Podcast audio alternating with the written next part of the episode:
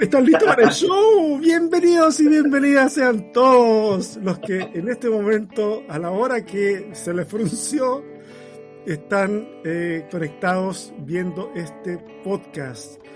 Sobrevivir con fe, el podcast en esta modalidad eh, o en esta sección del podcast que se llama Dios los cría y el podcast los junta.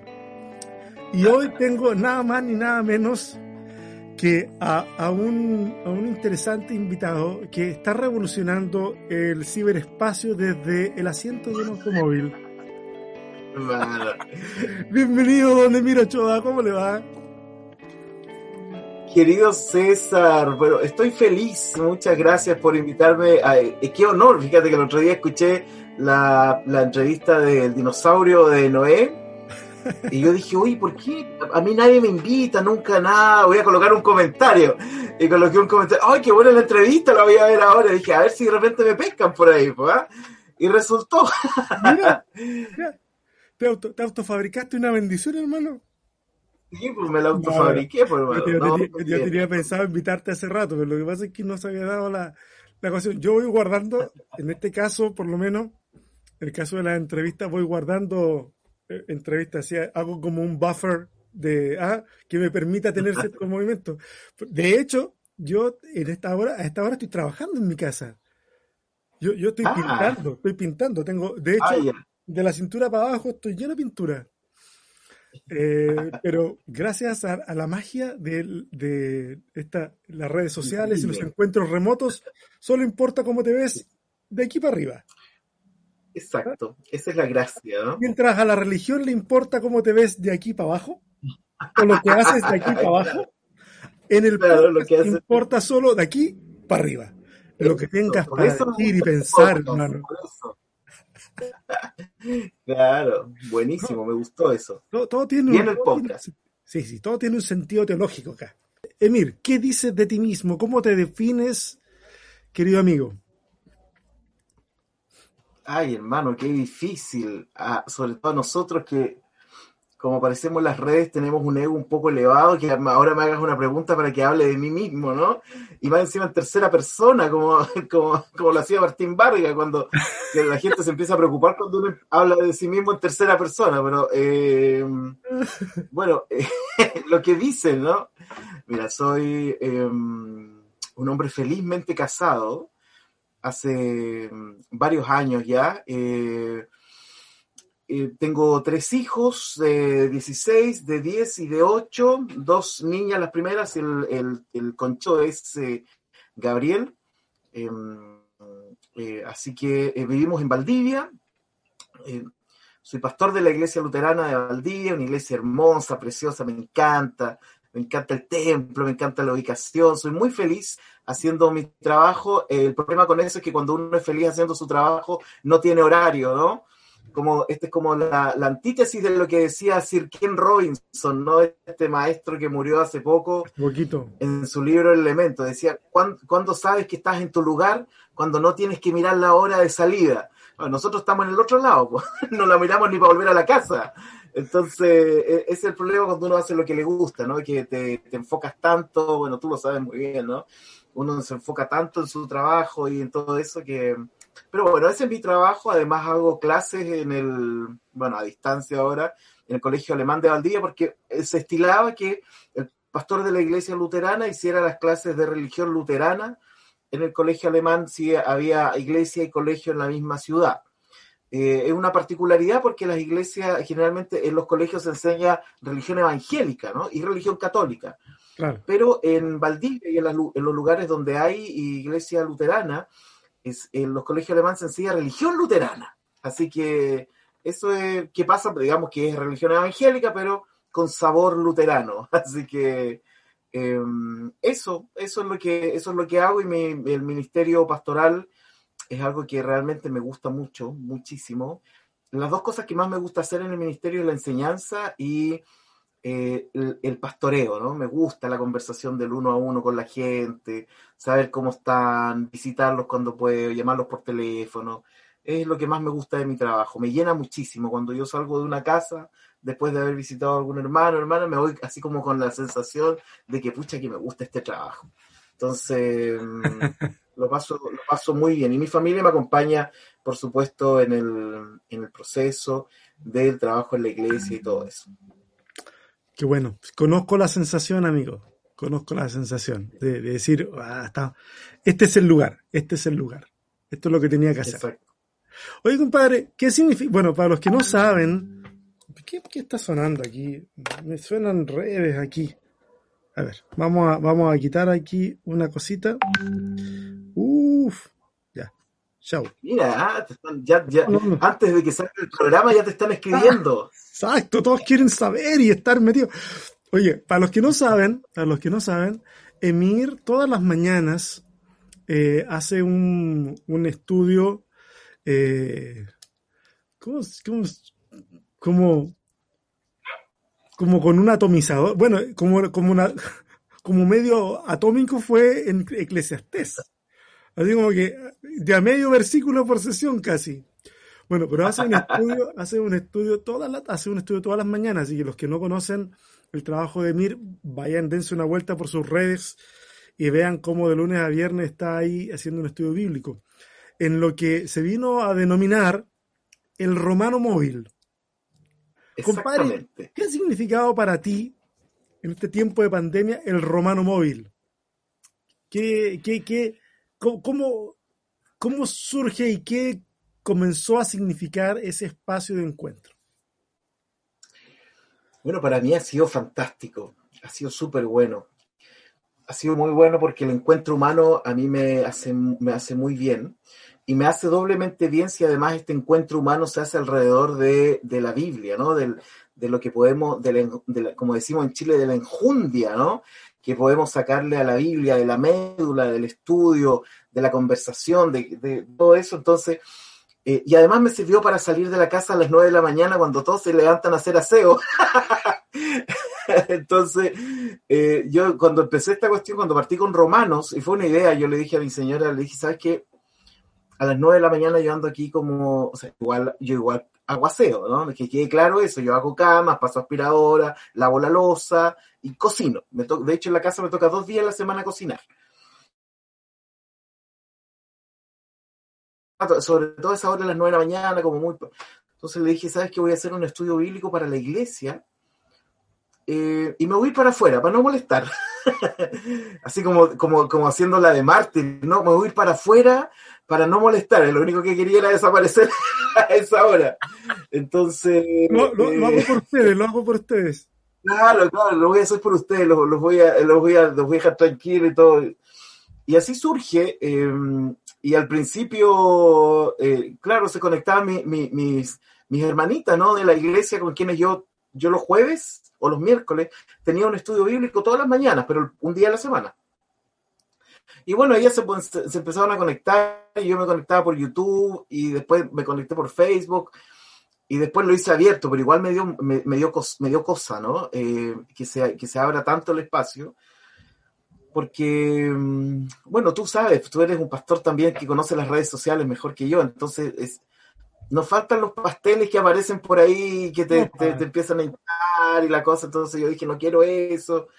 Pero una cosa llevó a la otra eh, y partimos con Romano y lo hace súper bien, ¿no? Y lo que yo quería, en el fondo, era ir estudiando la Biblia sin ningún apuro, eh, sin tampoco hacer una cosa demasiado académica, era estudiar la Biblia, ¿no? Con la gente que quisiera y comentarla.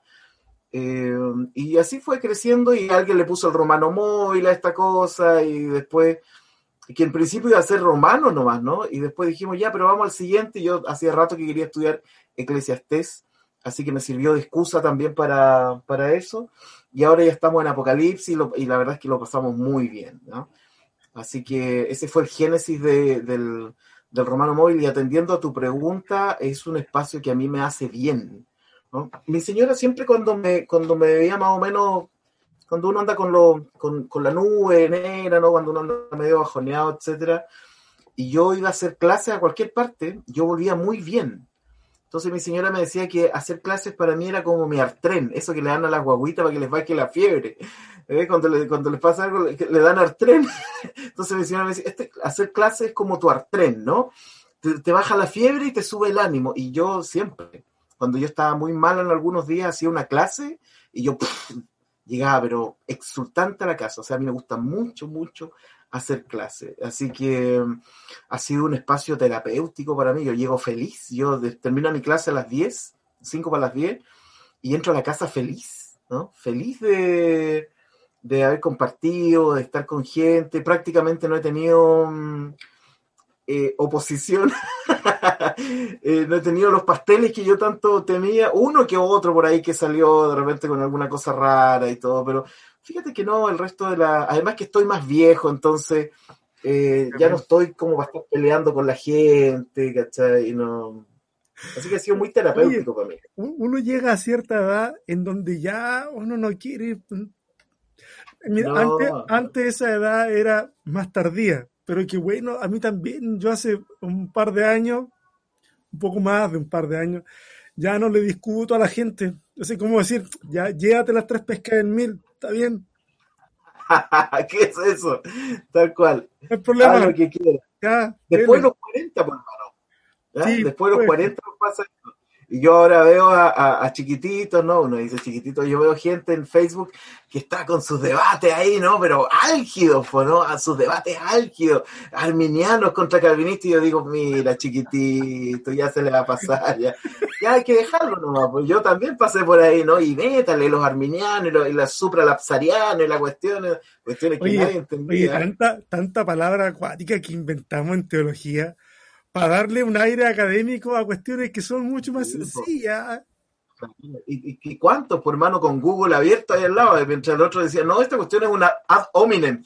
Chuta, yo la primera vez que lo vi, para no quedar de ignorante, Google, ad hominem. Ah, y yo después, sí, pues eso es un ad hominem. Académicos al tuntún. Sí. que mira, yo digo, de repente, ah, son, mira, son fases creo yo, creo yo. Para algunos, para algunos de nosotros esa ha sido una fase, eh, pero creo que como si uno la entiende como una fase, eh, el, el, el, chiste es poder pasarla y avanzar a, otra cosa y no quedarse pegado. Y, de repente hay gente que sí se queda pegada en el tema y, y le da mucha vuelta al asunto y bueno, ni modo. Pero está bien, está bien que a uno ya le empieza a dar por ejemplo, nosotros, en, Amor Original tuvimos una serie, no sé si te enteraste, eh, que las siete mesas del escándalo, y en una de, en una, una de esas eh, tuvimos una, una, una sesión que se llamaba Preguntas sobre la mesa, en donde la gente mandó sus preguntas respecto de lo que estábamos compartiendo. Y sabes que ahí surgió esta pregunta que tenía que ver con cómo era que entonces que Amor Original trataba el tema de las minorías sexuales. Y, claro, llega un tiempo y una edad en la que uno, algo que se lo habría pensado muchísimo antes y elegido bien las palabras para no dañar o no molestar susceptibilidades, ya a esta altura uno las lanza y dice, está bien y si te gusta, bueno, y si no, hay otras opciones. Claro, sí, sí. Yo creo que es por esa cosa ¿no? que nosotros traemos de, de, como que quedar bien con todos, ¿no? Yo creo que todos tenemos un poquito de eso, de no dañar, quizás una cosa pastoral o simplemente la búsqueda del no conflicto, ¿no? Entonces, arrastramos un poco esa, si yo me acuerdo de, tu, de tus mesas de, sí, los vi todos, buenas publicidades como siempre, por hermano, usted ahí eh, poniendo el tema sobre la mesa. Además, muchos de, los estudiantes que tengo yo llegaron por tu recomendación, por hermano. No, si por César Soto. Yo mando por César Soto. sí, y yo, y bueno, yo, yo les digo a ellos, ah, somos legión, yo les digo, somos un grupo, somos un grupo de pastores que estamos todos por aquí. Bueno, la verdad es que no, yo sé que tú sabes y yo sé que no somos los mesiánicos de esta cuestión, que mucho antes de nosotros estuvieron, no sé, por la FTL, hay un montón de, agrupaciones de pastores que estuvieron también en su tiempo con sus temas. Quizás la diferencia es que, claro, ellos no tenían internet y nosotros hoy día eh, estamos súper metidos en las redes sociales. pero hay un, un sinfín de gente. Yo le digo a la gente, mira, hay seminarios, hay institutos, hay pastores, hay líderes, gente que está en las iglesias tradicionales, que tienen una forma de pensar un poco más progresista, si no significa ser liberal. Yo le, yo le digo a la, yo le digo a la gente, si no es que seas conservador o liberal, uno es liberal en algunas cosas, conservador en otras, ¿no? Entonces, ahora, lo bueno es que la gente se está dando cuenta de eso porque las redes les permiten darse cuenta que existe este mundo, ¿no? Esta jungla, este caleidoscopio, no sé, este... Mm, como, como tenías tú una, una, serie, ¿no? Tú tenías algo, no, Prisma, ¿no? Algo eh, que como que tenía varias Prisma, ¿no? Prisma Teológico eh, es un proyecto que está desarrollando, claro. Como que la luz, la luz que uno ve uniforme, es como, es como la publicidad del Dark Side of the Moon de Pink Floyd, ¿cierto? La luz que pasa por el prisma y, se, descompone. Sí, yo hoy día veo que hay mucha gente que, que se da cuenta de que esto y que está en sus iglesias, ¿no? No es que tenga que ver con líderes específicos, sino que dentro de sus iglesias hay gente que piensa distinto y que no tiene por qué salirse de su iglesia o lo que sea. Bueno, algunos llegan también a ese, eh, a este, a ese nivel y tiene que ver con su propia madurez personal y su propio camino. Entonces, ¿no? Yo, yo feliz. De hecho, yo en mi, sitio web tengo una lista ahí con, los, con los ministerios y todo lo que yo considero. Y ni siquiera sé cómo se les llama, ¿no? Siempre ha sido un tema. Algunos le llaman los emergentes, para otros son los liberales. Y yo les digo, no, si somos nomás gente de iglesia. Yo cuando me junto en la mañana, yo le digo, vamos a estudiar la Biblia nomás y no vamos a hacer nada más que estudiar la Biblia, ¿no? Eh, entonces, pero es interesante, ¿no? Es súper interesante. Oye, amigo, mira, como pastor luterano que eres, ¿ah?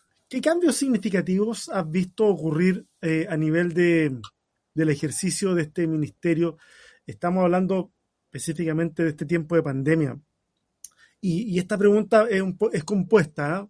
porque no solamente quiero ver, eh, explorar los cambios que tú has vivido o que estás viendo que ocurren, sino que además me gustaría saber eh, qué piensas. ¿Tú crees de que esta pandemia va a traer algunos cambios significativos a nivel general en las iglesias o por el contrario eh, piensas que a lo mejor en la mayoría de los casos una vez que esto pase todo va a volver a ser como, como era antes. ¿Cuál es tu, cuál es tu visión de, de esta contingencia tan, tan agresiva que estamos viviendo?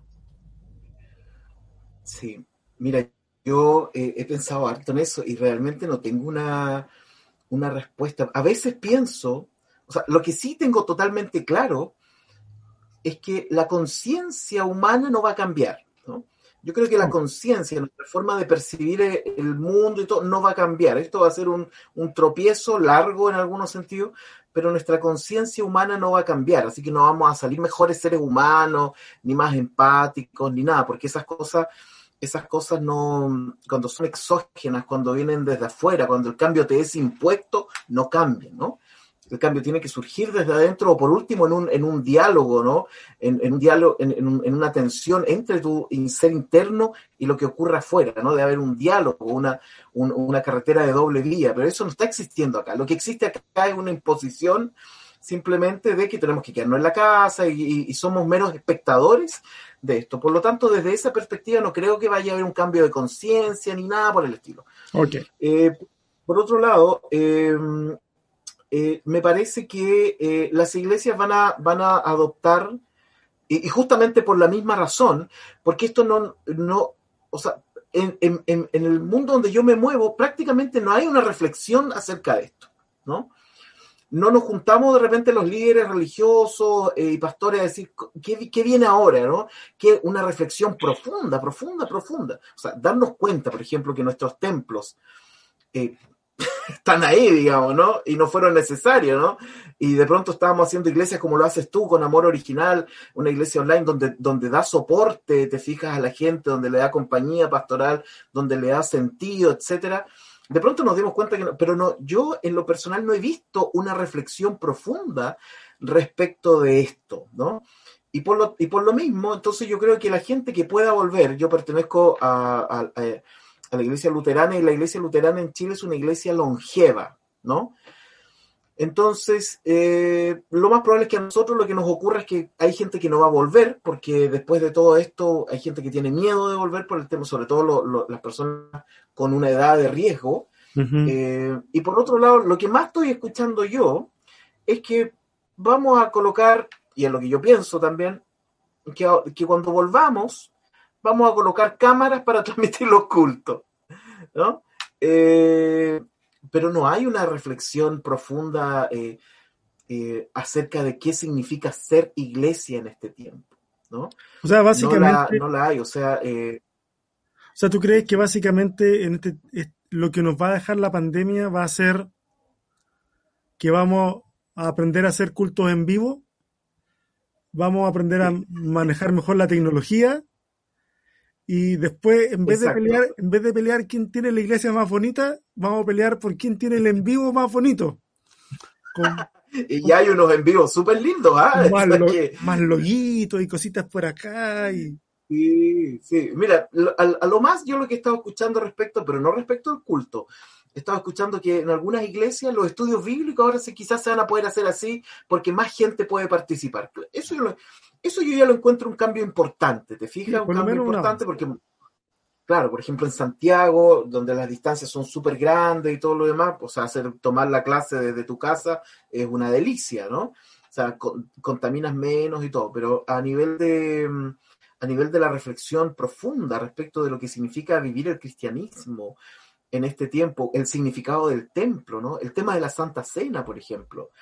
Nosotros en Chile, la, conferencia de pastores, por ejemplo, después de un diálogo, llegó a la conclusión de que eh, nosotros no íbamos a dar la Santa Cena por Internet. ¿Te fijas? Eso, eso, eso fue súper intenso, ¿no? Porque algunos sí pensábamos que debía ser, otros pensaban que no, y cada uno con sus argumentos. Entonces, ahí se dio un poquito de algo de la conversación, pero yo creo que en la gran mayoría de la iglesia esto no va a ser más que un anecdotario dentro, del, dentro de los libros de registro, digamos, así como, ah, el 2020 fue la pandemia. Realmente no, no creo que vaya a haber un, cambio, porque además, tampoco en este tiempo hemos visto, además, por ejemplo, de Amor Original, yo no he visto gente que esté saliendo con, iglesias así como por internet. Y Lo que están haciendo es que están transmitiendo sus cultos por internet, ¿no? Mm. Em, entonces, e, eso ya a mí me dice que la gente no está, no, no, no, parece que no está evaluando hacer un cambio profundo respecto de su, de su forma de transmitir el mensaje y todo lo demás, ¿no? No sé si suena pesimista, pero la verdad es que suena, o sea, es lo que yo veo, digamos. Mira, ¿Qué pensáis tú? No, lo que pasa es que una cosa es lo que yo quisiera que ocurriera y otra cosa es lo que pienso que va a ocurrir. Yo quisiera que ocurriera lo que tú decías de la reflexión profunda y eso, pero no veo eso. O sea, por lo menos, tú sabes que yo estoy aquí en Chile hace algunos meses y yo aquí a la iglesia evangélica en general la he visto súper pendiente de otros temas. La he visto un tanto enajenada de todo lo que tiene que ver con la crisis social, con el estallido social.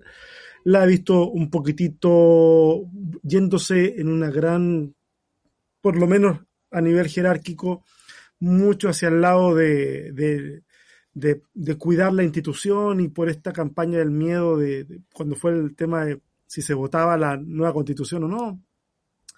Eh, entonces, como que al final eh, eh, todo está en el mismo nivel. Todo está en el mismo nivel. pero también lo conecto con lo que decías tú hace un rato, de que dentro de las iglesias que pueden ser muy conservadoras, hay gente que piensa distinto.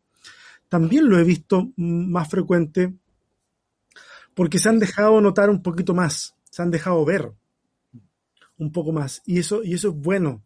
Si las, yo pienso que si las iglesias conservadoras logran entender de que esa gente que no es tan así como ellos y que ha decidido quedarse, eh, si, si, ven de que eso es, eso es un, un, valor, que si ven que eso es algo que le hace bien a la iglesia, eso sería algo fantástico, porque no siempre la gente decide irse de la iglesia porque piensan distinto.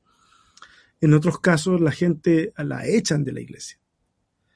Y en este tiempo de pandemia me ha tocado atender uno o dos casos en donde me, una vez un chico me, me escribe, me dice, oye, me echaron de la iglesia, me echaron a mi esposa y a mí, nos echaron de la iglesia.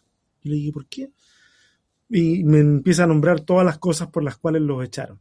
Y dice que fue una conversación, una reunión, sí, pero heavy que hicieron, en donde les dispararon con todo y terminaron con un portazo, pero por el lado afuera, ¿cierto? Ya, chao. Entonces, oh, fuerte. Pero bueno, yo creo que estoy más cerca de estar de acuerdo contigo. ¿eh? de que esta cosa va a ser un zamarrón que algunos va a despertar y, a un buen porcentaje, tal vez la mayoría, los va a dejar igual. Y van a seguir la vida funcionando como, como viendo este 2020 como una anécdota que sucedió y ya. Eh, Exacto. Es súper triste. Oye, compadre, cuando yo te escucho hablar en la mañana, eh, en varias ocasiones tú hablas acerca de, de, de la lectura liberal de la Biblia. Eh, ¿Por qué crees que la gente considera peligrosa la lectura liberal de la Biblia? Perdón, creo que hay una pregunta antes que debiera hacer yo. Eh, ¿Qué es leer la Biblia de manera liberal? Como para que la gente se, se eduque un poquito si es que no tiene idea de qué estamos hablando. En una frase significa leer la Biblia sin miedo porque a nosotros nos imponen miedos desde afuera, ¿no? Eh, y los miedos también surgen desde adentro, el miedo a no pertenecer. Una lectura liberal eh, eh, tiene, que, tiene que ver con quitar el miedo de delante. Por, por, primero, el miedo interno, el miedo que viene desde adentro, que es el miedo a dejar de pertenecer, ¿no? Si yo leo la Biblia de esta forma, entonces quizás en mi iglesia, lo que tú contabas, ¿no? quizás en la iglesia, ¿cierto? Pero si, si no concluyo lo mismo, eh, etcétera. Entonces hay un miedo a la, no pertenencia, al vacío, ¿no? Ese es un miedo. Y por otro lado está el miedo que viene desde, desde la conciencia religiosa.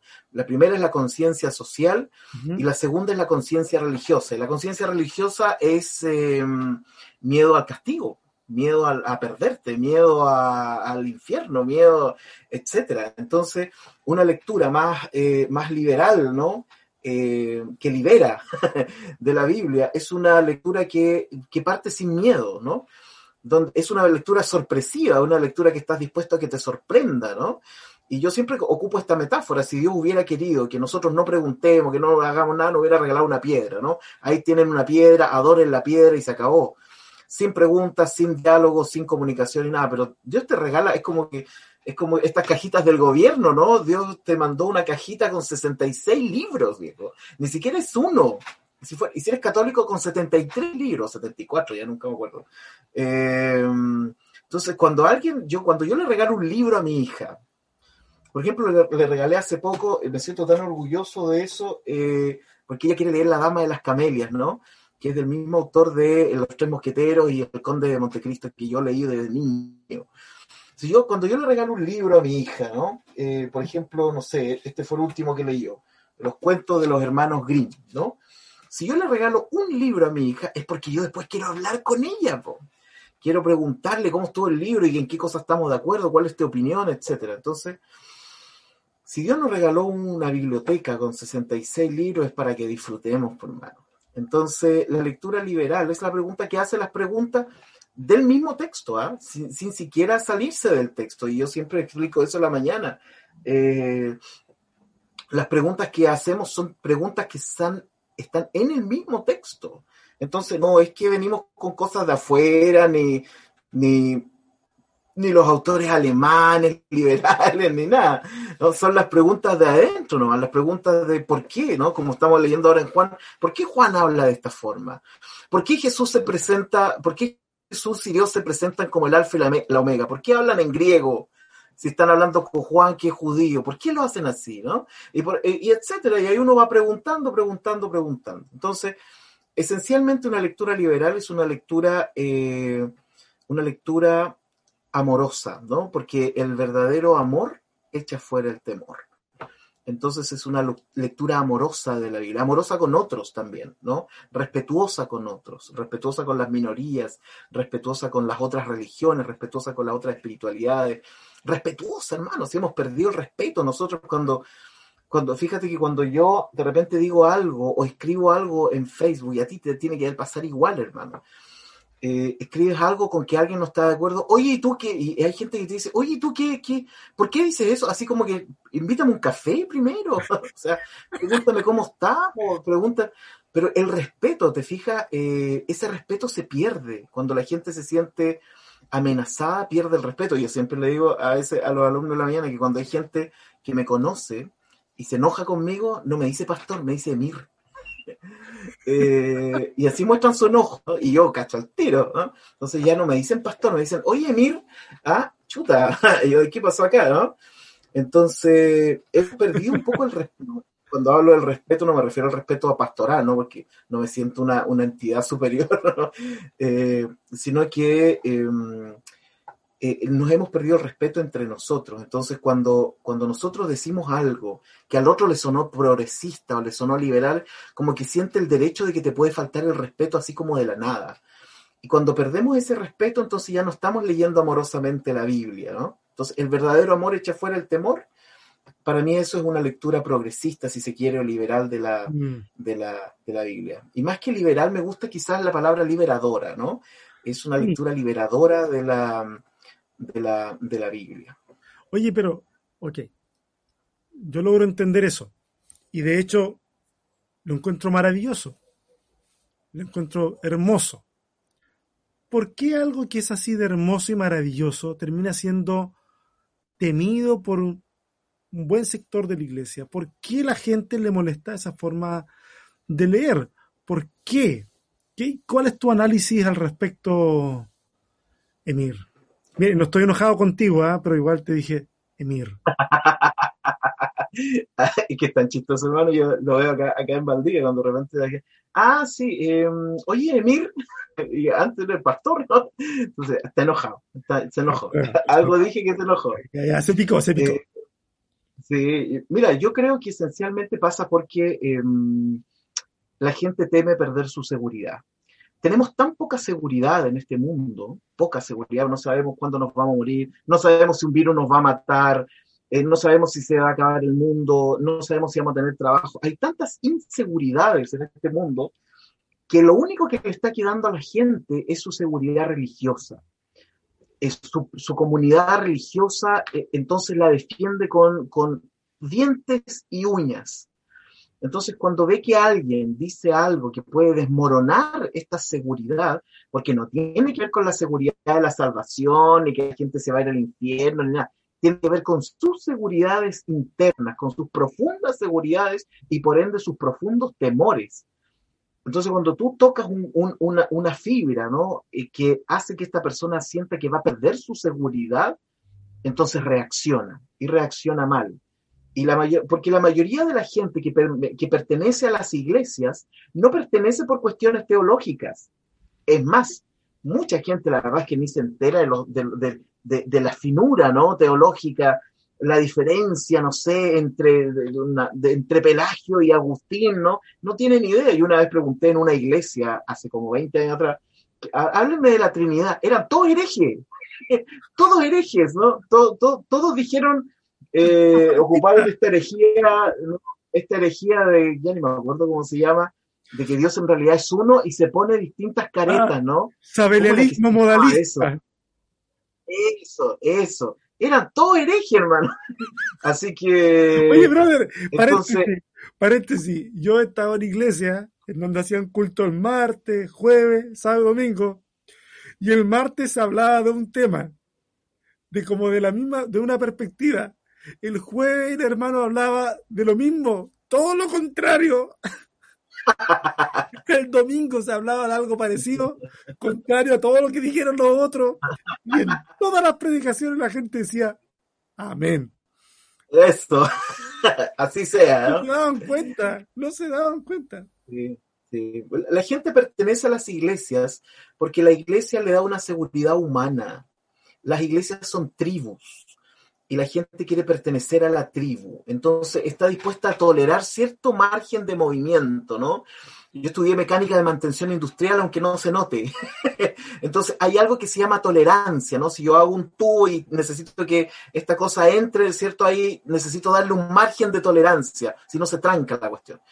Entonces las iglesias pasan lo mismo. Las iglesias tienen cierta tolerancia, ¿no? Toleran al que dijo cierta cosa media rara, pero no tan rara, eh, al especial, ¿cierto? Al hermanito que siempre hace la pregunta extraña, que, con, que de dónde, que, que cómo se pobló, se pobló la tierra, si eran puros hombres los hijos de, de Eva y etcétera, ¿no?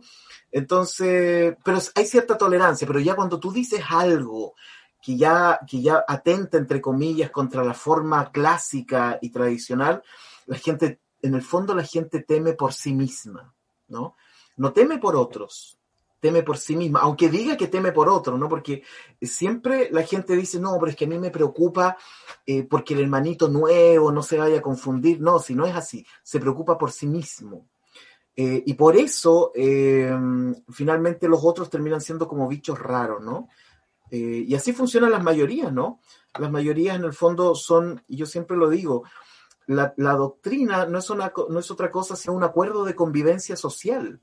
O sea, yo me junto con tal iglesia y yo sé cuáles son los parámetros de esa iglesia y yo creo lo que cree esa iglesia. Además, como la creencia, siempre lo digo, es una decisión, la gente decide por esa tendencia, por esa creencia y listo, y participas de un grupo lindo, amoroso, querendón y todo.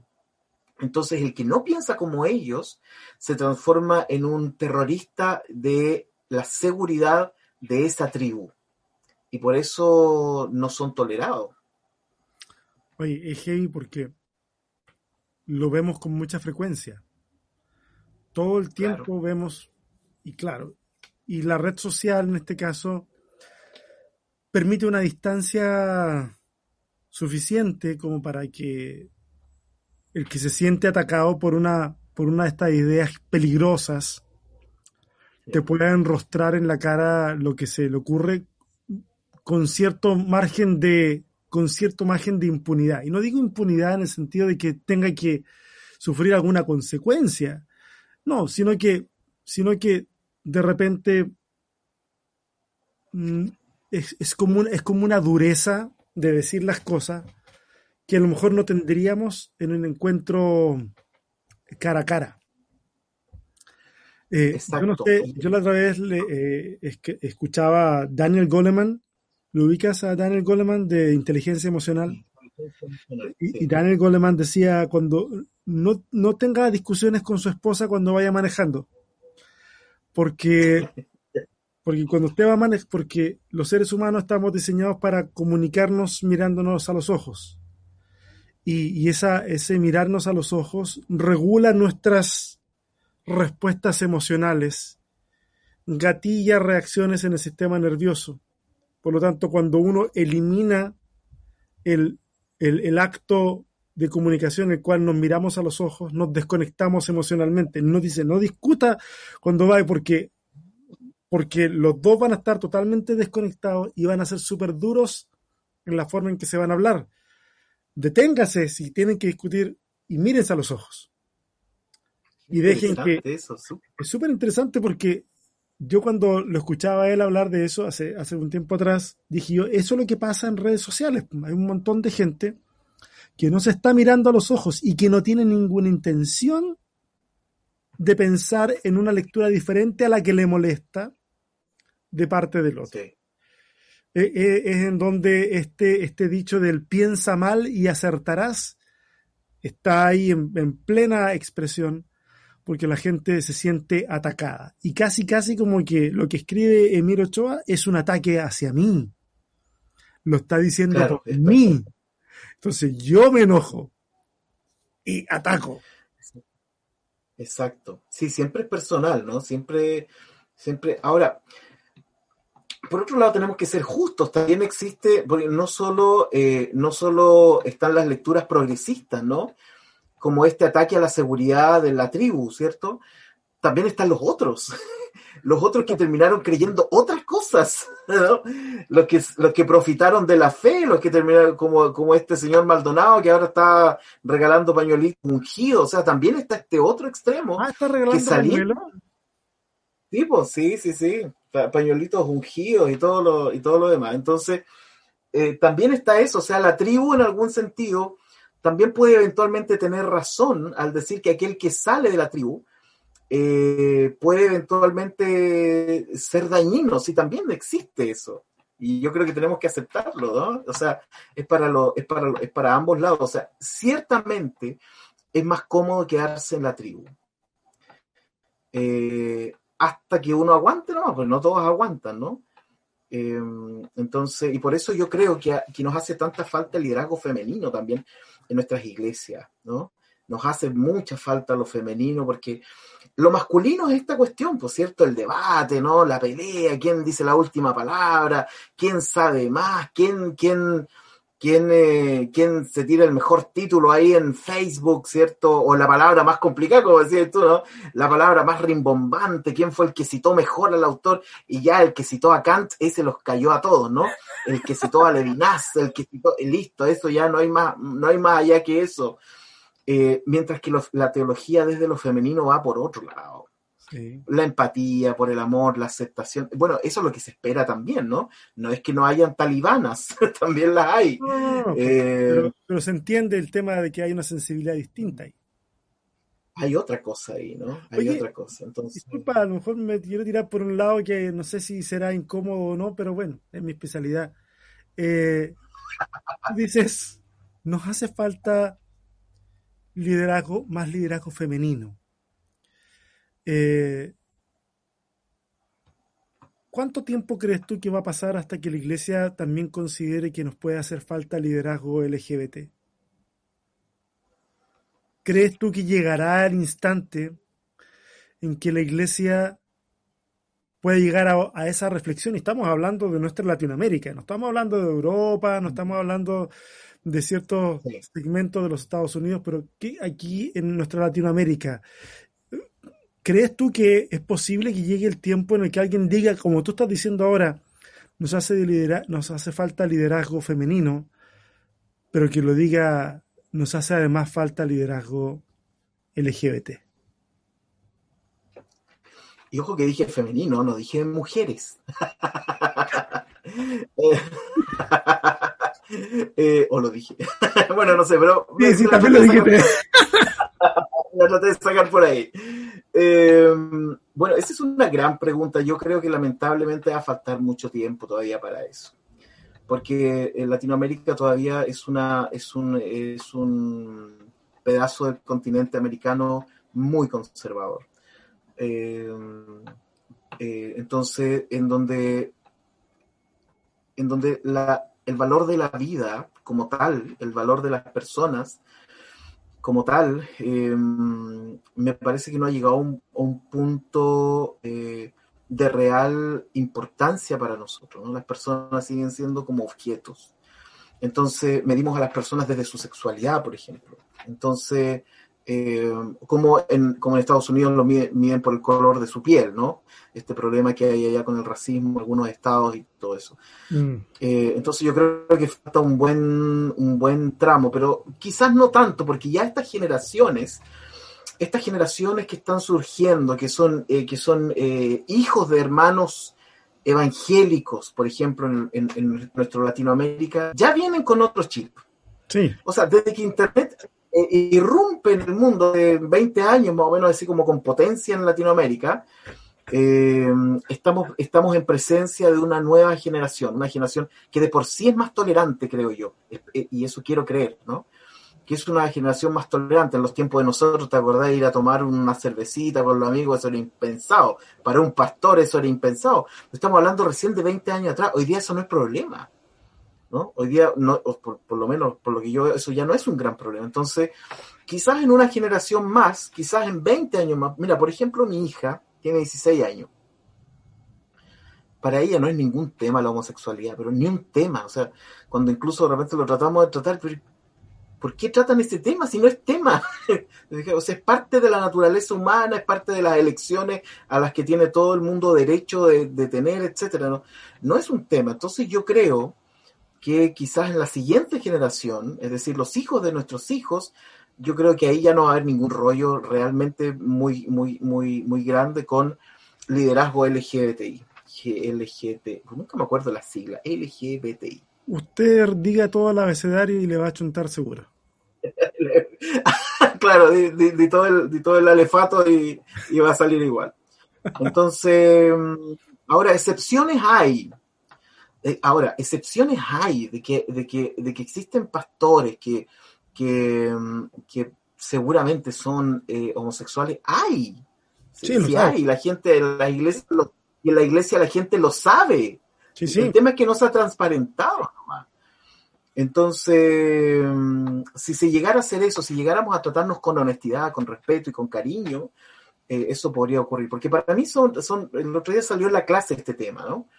Y yo le decía, para mí son personas, son seres humanos, no, no, no, son ni mejores ni peores, ni les tengo más lástima, ni menos lástima, ni nada. Son seres humanos, igual, que buscan, que aman, que necesitan, que quieren estar con otra persona, y si esa otra persona es de su mismo sexo, bueno, es su tema, digamos. En el luteranismo nosotros intentamos mantener esta cosa de la de la conciencia individual. Es muy importante para nosotros el tema de la conciencia. O sea, lo que vas a hacer no importa, es tu conciencia. Mm. Eh, como cuando Lutero en la dieta de Worms le dijeron, usted se retracta de esto, no, dijo, no, porque no puedo ir contra mi conciencia. La conciencia individual es súper importante, ¿no? Y Pablo lo recalca en Romanos, ¿no? Cuando él se da cuenta que no puede legislar, no puede crear una nueva alajá, no puede crear una nueva ley para la iglesia, sino va a terminar siendo igual que los judíos. Entonces Pablo dice, mira, la conciencia.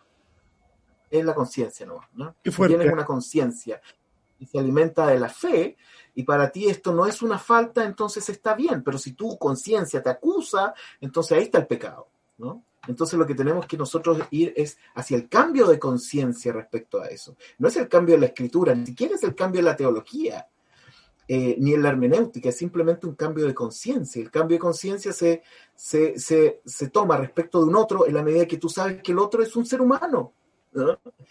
Con espíritu, con alma, etcétera, ¿no? Así que, bueno. Qué interesante, compañero. Da como para seguir dándole al, tema y, explorando las distintas aristas que se, se pueden separar de, de esto que, se dice se dice sencillo en un par de frases y en unos cuantos minutos, pero que es súper profundo y que debiera debiera ir encendiendo luces de alerta para todos nosotros respecto de las futuras conversaciones o conversaciones que desde ya tiene que empezar a tener la iglesia, la iglesia de hoy. Oye, Emir, eh, ¿tienes algunos proyectos a futuro que nos quisieras contar? ¿Qué se viene después de Apocalipsis? ¿Sigue algo? ¿Descansas? ¿Estás escribiendo algo eh, que vas a publicar pronto? Cuéntanos un poquitito y para ir ya vamos cerrando la, la, la entrevista de este podcast. Oye, qué rápido pasa el tiempo, viejo. Eh, pero creo que al dinosaurio Noé lo tuviste más tiempo, ¿ah? Digo nomás. Qué entrevista del dinosaurio Noé, me entretuve harto. Súper inteligente el dinosaurio Noé, la sabe hacer muy bien. No, no, sí, inteligente el dinosaurio. Sí, sí, sí, el dinosaurio además con su logo y todo el tema, súper bien. Bueno, eh, lo que se viene, descanso.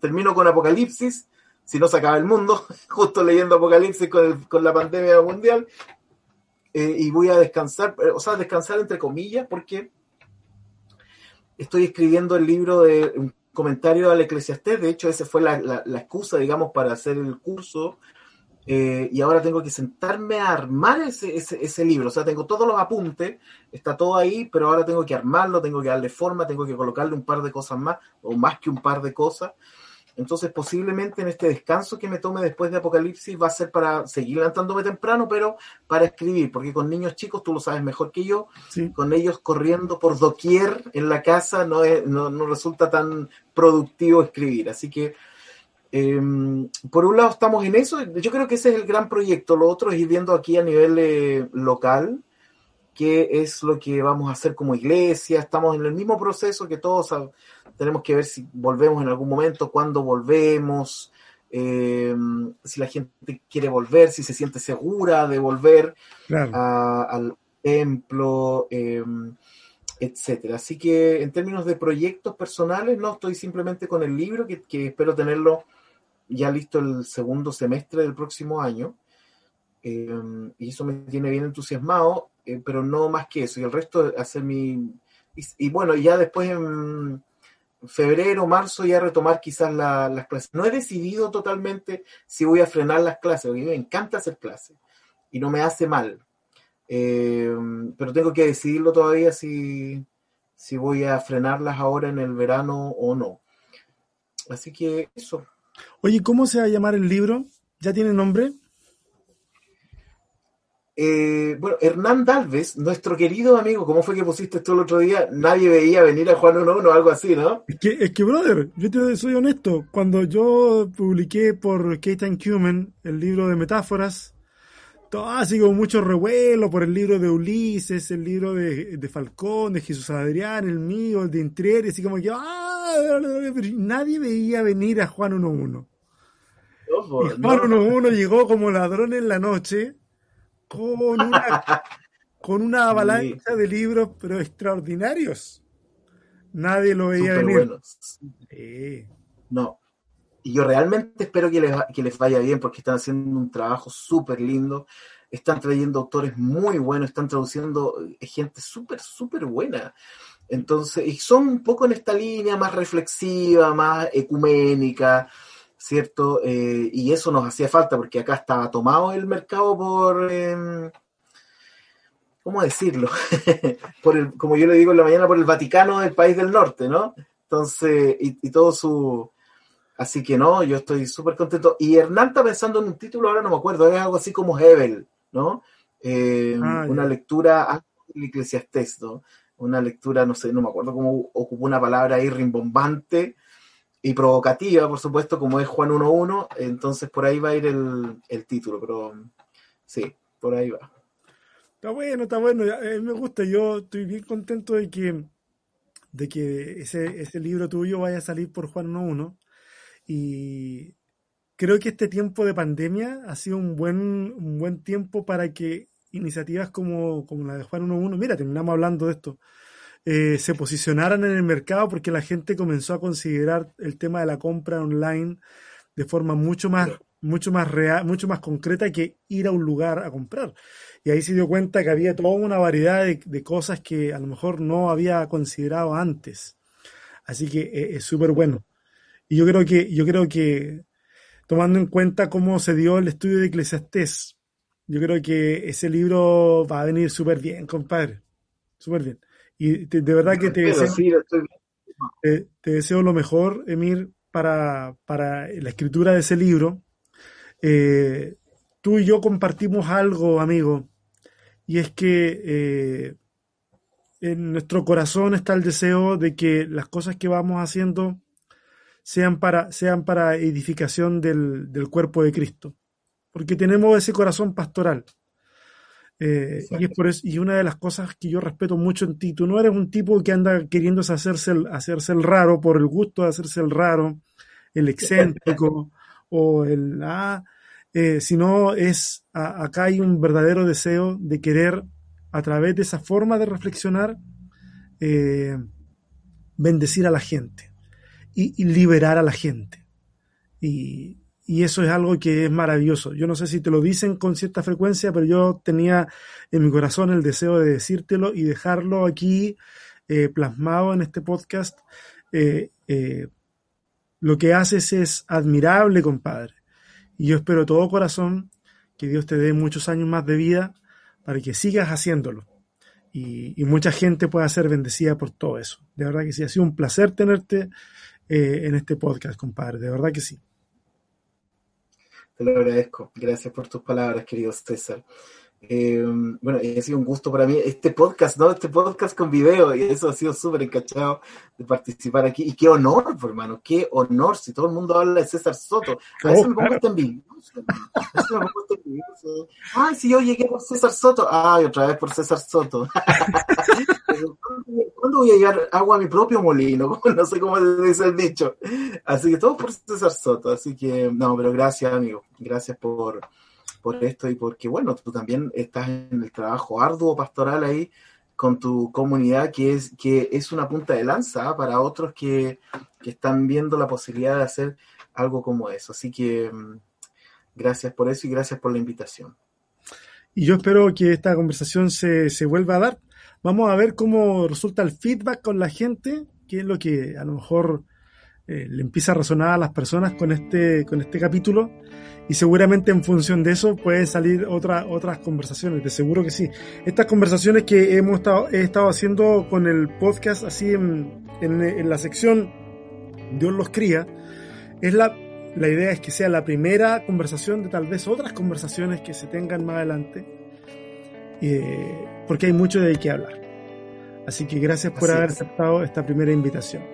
Y gracias a toda la gente que hoy día se sentó un ratito o que anda dando vueltas por ahí, lo está viendo en su celular o está haciendo ejercicio y puso el podcast. Eh, gracias a ustedes por eh, buscar este material y por eh, difundirlo también. Muchas gracias. de verdad que aprecio mucho cuando ustedes comparten estas publicaciones porque también nos ayudan a esparcir un poquitito un mensaje que es eh, diferente. Muchas gracias a ustedes, espero que nos encontremos la próxima semana, así que nos estamos viendo. Mayéutica.